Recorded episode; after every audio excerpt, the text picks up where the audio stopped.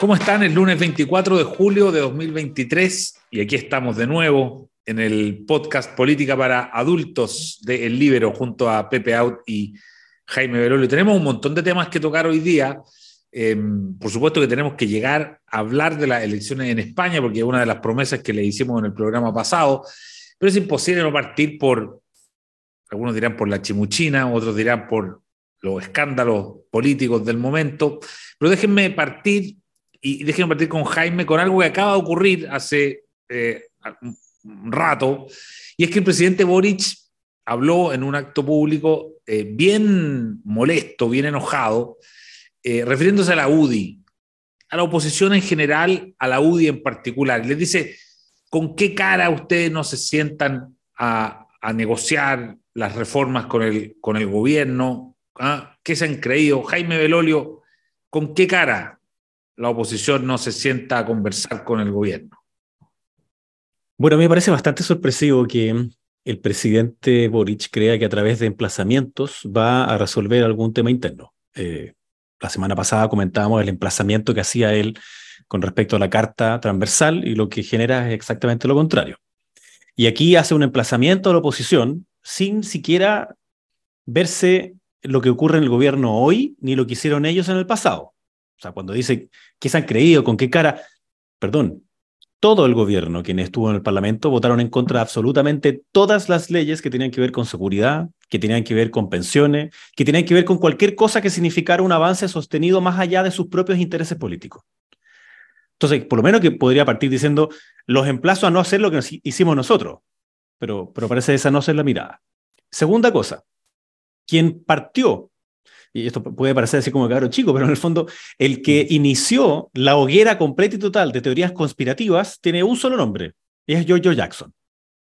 Ocurrido el robo, y después nos enteramos de que él supo a las 6 de la mañana, viaja de igual forma, y entonces después va y da una, una conferencia de prensa donde él dice que este es un robo que no es normal y que es una señal política.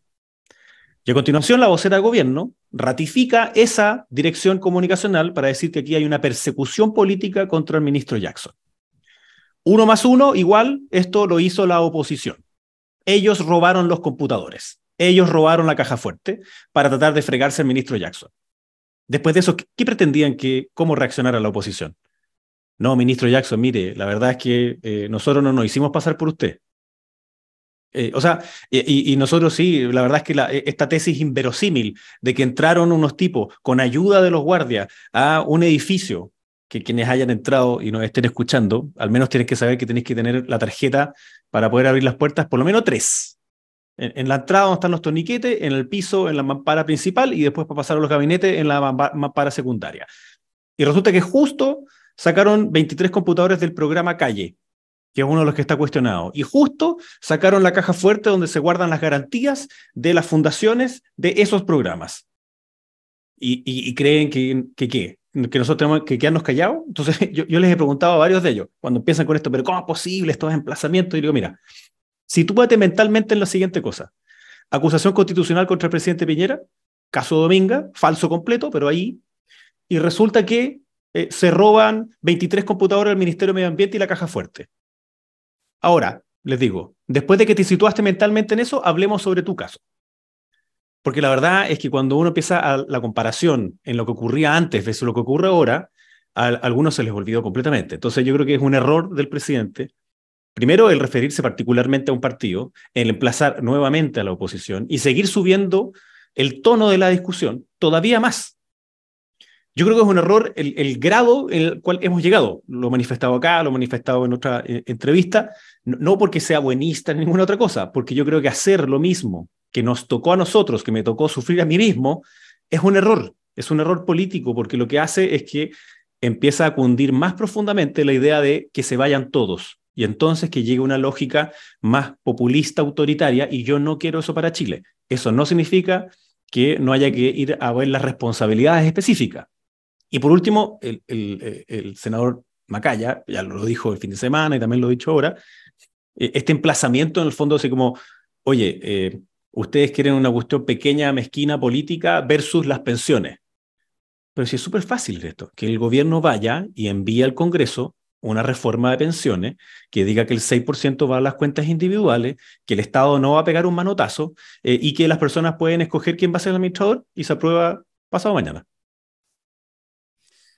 Pepe, ¿qué opinión tienes tú de todo el tema de los computadores y del tema de la caja fuerte, que parece ser más importante la caja fuerte que los computadores y todo este lío?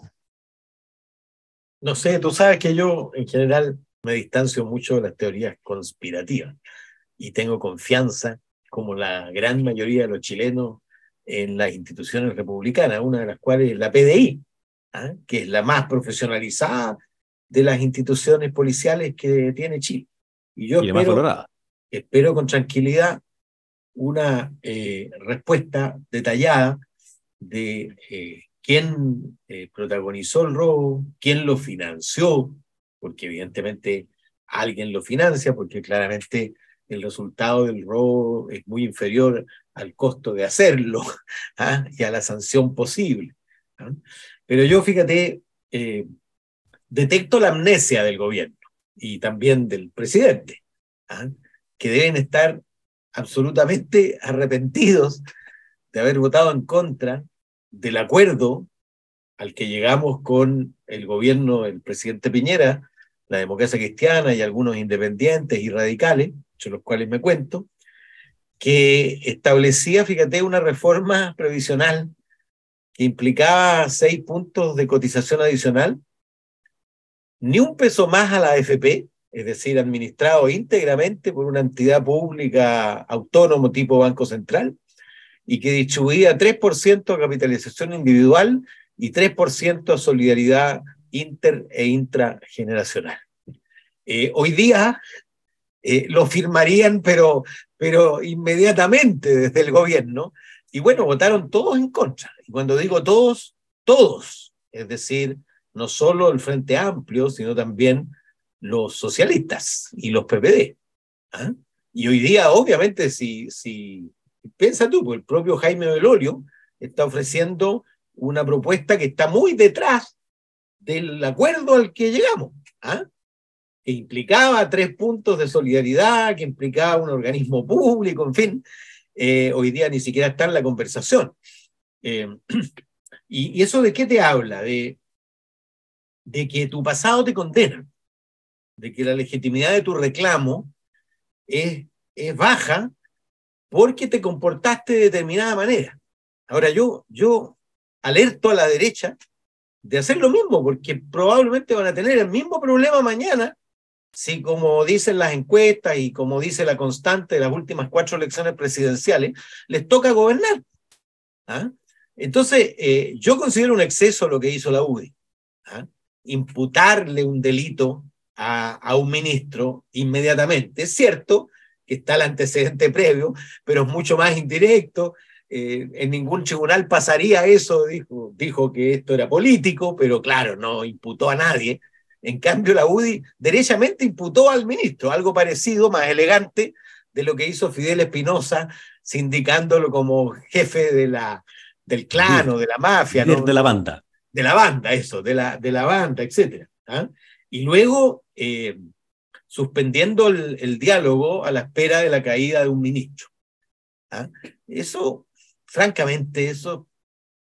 Primero, el efecto que tiene es fortalecer al ministro.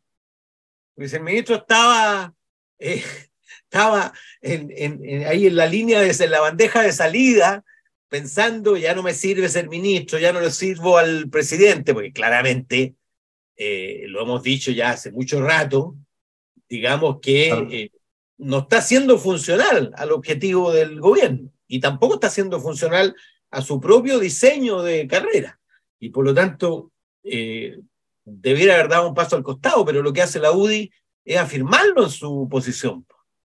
Porque ningún presidente va a responder a la demanda de un partido, a la extorsión además de un partido, de si no me lo saca, no me siento en, en, la, en, la mesa, y, y, más encima además no logra alinear al conjunto de la oposición detrás de esa iniciativa, parece más bien un intento de parecer más duro que los duros que sí están sentados por lo demás en la mesa de conversación cuando se trata de pensiones, porque el representante republicano está sentado allí Y entonces se da la paradoja que la UDI está fuera. Y, y si ese fuera la motivación, francamente están completamente equivocados. Basta ver lo que pasó en España. Cuando, cuando el Partido Popular se siguió detrás de Vox para mimetizarse con Vox y tomar sus reivindicaciones, lo único que hizo, que hizo fue hacer crecer a Vox.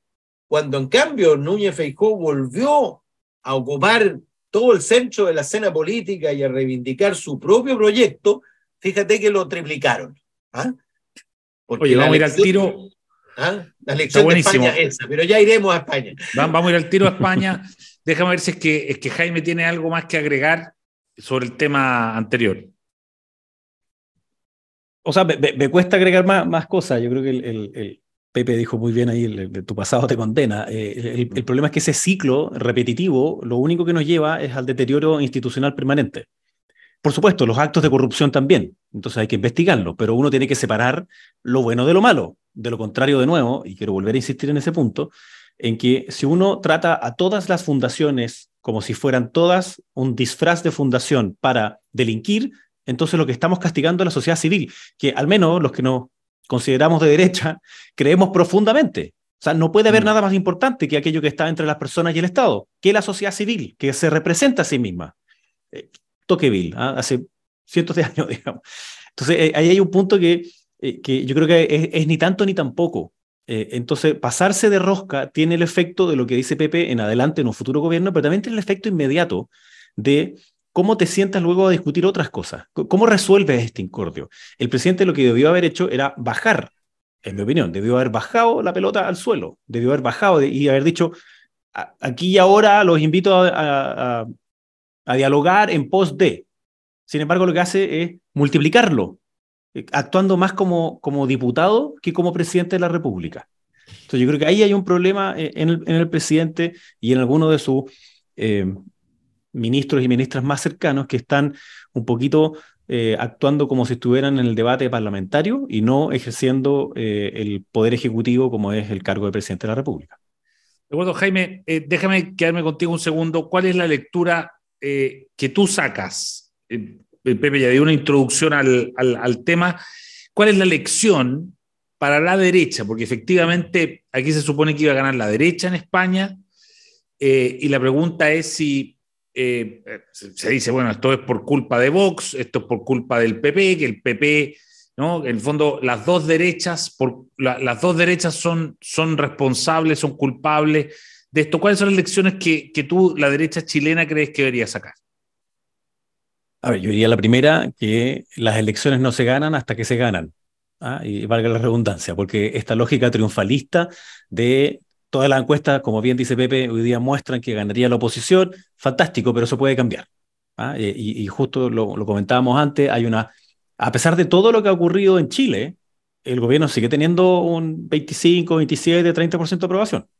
Eso transformado en voto es mucho. Entonces, cuidado. Eh, eh, no porque estemos como estemos hoy día significa que necesariamente se gana después y la pregunta es cómo se gana y qué se gana en, el sentido de qué es lo que nos toca administrar como, como país. Lo segundo es que la polarización afecta eh, y afecta a distintas identidades. Yo creo que, sin lugar a duda, sobre todo las últimas semanas de Vox, en donde tenían una agenda muy machista, muy anti todo, lo que, lo que hizo fue alejar, alejar a un grupo de personas que em, está en el centro y que sí puede votar por el PP cuando ofrece una mejor alternativa de gobernanza. Entonces, en este caso, el PP gana, pero pierde, porque no es suficiente. Y termina siendo mucho más ventajoso para el PSOE el haber adelantado las elecciones. es, porque era verano, es por lo, que fuera, ¿no? Pero, pero en el fondo, hoy día Sánchez está mejor que hace una semana atrás.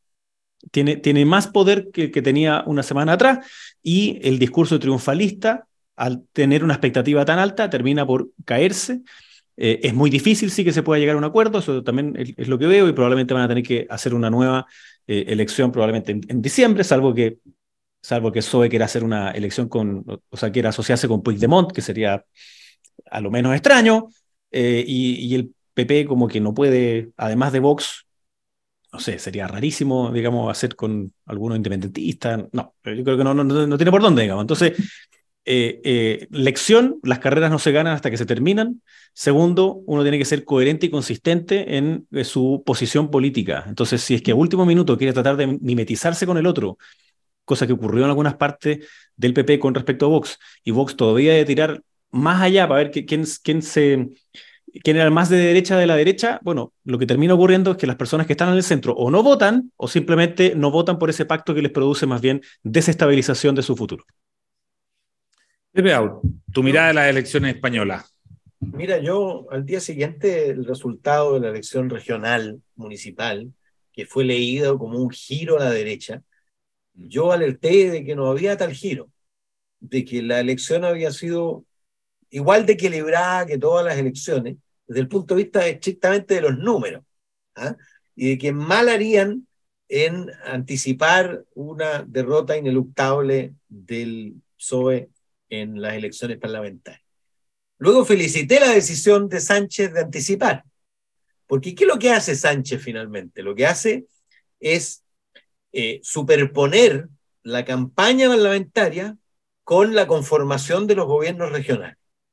Y el principal problema que tenía el PP para drenar votos del socialismo, porque de eso se trataba, de drenar los votos centristas del, del PSOE, eh, requería estar lo más lejos posible de Vox. Y la exigencia de, conformar gobiernos regionales lo obligaba a estar cerca de Vox. Y además Vox no colaboró mucho porque, porque casi iniciados los gobiernos desarrolló políticas que eh, francamente, desde el punto de vista simbólico, castigar libros, hacer cosas que generaron escándalo, digamos, ¿ah? y, que, y que en el fondo eh, tapiaron el eventual drenaje de votos desde el socialismo al Partido Popular, que existe una franja de, de ida y vuelta, que es pequeña, pero es determinante, porque aquí las elecciones hace rato que se ganan por un porcentaje muy pequeño. ¿ah? aquí faltaron siete, diputados de 350, o sea, claro, chiquitito el margen. Claro, Y, y, imagínate la distancia, al PP le fue extraordinario, pero la distancia con el socialismo es de 300.000 votos, no más. O sea, de 33% versus 31,7%. ¿ah? O sea, estás hablando de un poquito más de un punto. ¿ah? Y, hay equilibrio además entre Vox y la... Hay una décima de diferencia entre Vox y Sumar. ¿Qué es lo que digo yo? Primero se fortaleció el binominalismo, es decir, los dos principales partidos se, debilitaron en consecuencia los extremos. Tercero, murió Podemos. ¿ah? No sobrevivió casi nadie de Podemos en el próximo Parlamento y, fue reemplazado por liderazgo tanto el de, el de Díaz como el de Rejón, ¿ah? que, que son los líderes de ese nuevo movimiento, tiene un perfil distinto. Eh, mucho menos anclado en, en, la política identitaria y mucho más en lo que es la izquierda más clásica. ¿ah? y, y, Vox retrocedió de 52 diputados a 33 ¿ah? en este contexto, cuando, cuando todos hablaban del fenómeno emergente y creciente de eh, la extrema derecha en España, ocurrió más bien una inflexión significativa a la baja. Eh, yo creo, como Jaime, que lo más probable es que haya eh, una siguiente elección. El rey está en un problema, ¿ah? porque tiene que convocar, tradicionalmente se convoca el partido mayoritario, que es el PP, pero el que está en mejores condiciones, malas, pero mejores que las del PP para hacer mayoría, es Sánchez. ¿ah? Eh, el problema es que tiene que hacer mayoría pagando un costo que a mi juicio es impagable. ¿ah? Claro. Porque tú podés decretar amnistía, en fin, y todo, pero lo que le está exigiendo los catalanes, eh, Junts per Cataluña, eh, mm. que son los que hicieron el plebiscito ilegal y que por eso están en el exilio, y, en fin, lo que le está exigiendo es legalizar un plebiscito. Claro. Un plebiscito para la separación, y no, no se trata ya de autonomía, sino más bien de independencia derechamente.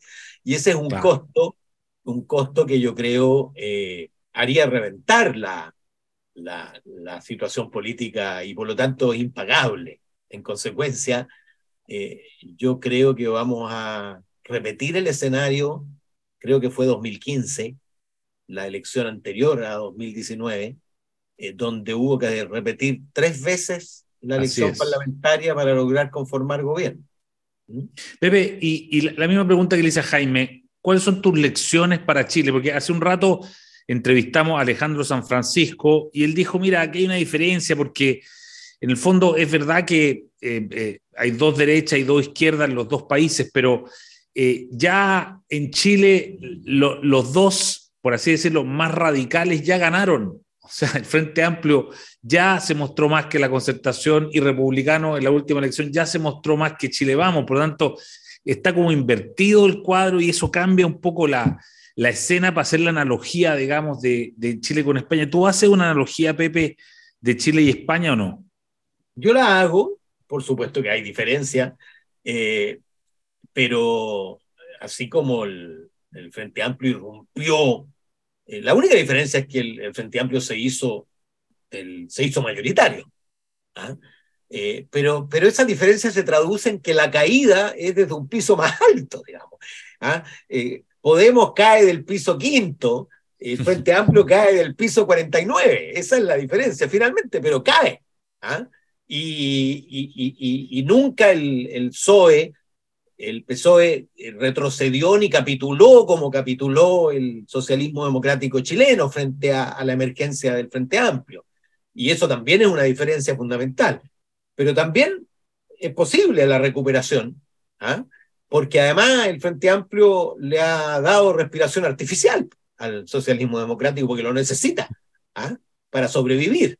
Eh, entonces, no es tan distinto. Y en la derecha, eh, claro, la diferencia es que, es que eh, Vox amenazó a, al PP, al Partido Popular, en las parlamentarias pasadas. Piensa tú que superó el 15% y el PP cayó a 21%. ¿ah?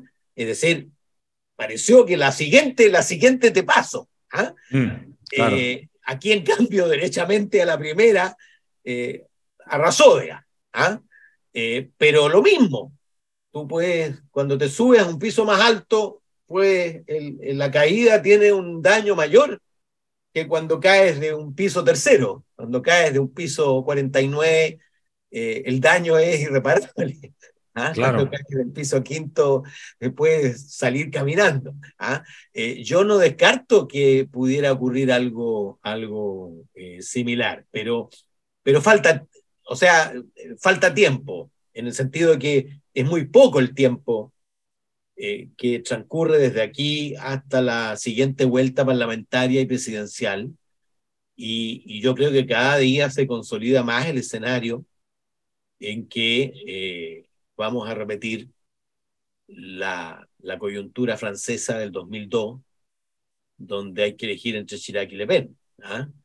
Eh, ahora, yo a lo que yo vaticino que eso va a producir una, una reestructuración del escenario político chileno. Si eso ocurriera, naturalmente, para ganar primero y luego para gobernar, es probable que haya, que haya modificaciones relevantes del escenario político para que eso ocurra.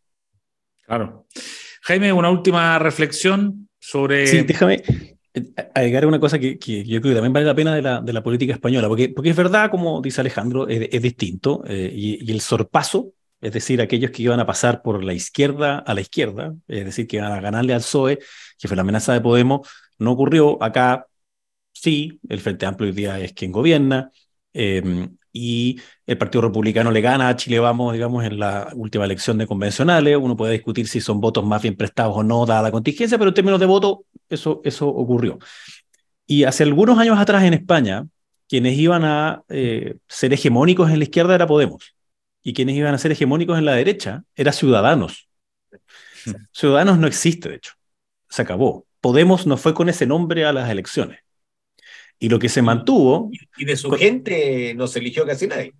E, efectivamente. Eh, y, con, con las diferencias que tuvo que transitar tanto el PSOE como el PP, con, con Rajoy, y después con los problemas, si se iban más hacia el centro, si se iban más un poco hacia la derecha. eh, hoy día las fuerzas que están ahí, como dice Pepe, eh, son aquellos, eh, los antiguos partidos, ¿no? Es el PP y el, y PSOE. Un problema que tiene Núñez Feijó es que cuando hace este discurso de triunfo, ganamos, pero también perdimos, en el fondo, pero ganamos, lo que empiezan a gritar algunos de los militantes en Madrid es Ayuso. Claro. Entonces, el, el problema que tiene ahí es que si acaso en diciembre, ¿quién representa mejor eh, esa voluntad de ser mayoría. Eh, si va a ser Díaz Ayuso o no, y puede ser aventurado lo que voy a decir, pero si yo tratara de asemejar aquello a Chile, claramente Díaz Ayuso es más parecido a Evelyn Matei. Y eso nos lleva entonces a, esa segunda vuelta germano-alemana que ha venido pronosticando Pepe desde hace mucho rato ya, cuando estábamos en Soco haciéndolo en vivo, que de hecho en dos semanas más de nuevo vamos a estar en vivo en Soco, así que para que, eh, para que se preparen para eso. Oye, muchas gracias, muy entretenido el programa hoy día. Eh, próxima semana vamos a tener que darle una vuelta al tema, al tema de la convención, que yo creo que, que es interesante mirar. Academy hizo una encuesta bien interesante cuando a la gente ya le iba preguntando por temas más específicos, más allá de, de este como eh, rechazo mayoritario, pero es un tema que yo creo que démosle un poco de tiempo para la próxima semana Así que Jaime Belolo y Pepe Out, muchas gracias de nuevo por este Política para Adultos. Que tengan buena semana. Muchas gracias. Chao. El Libero, la realidad como no la habías visto. Haz que estos contenidos lleguen más lejos haciéndote miembro de la red Libero.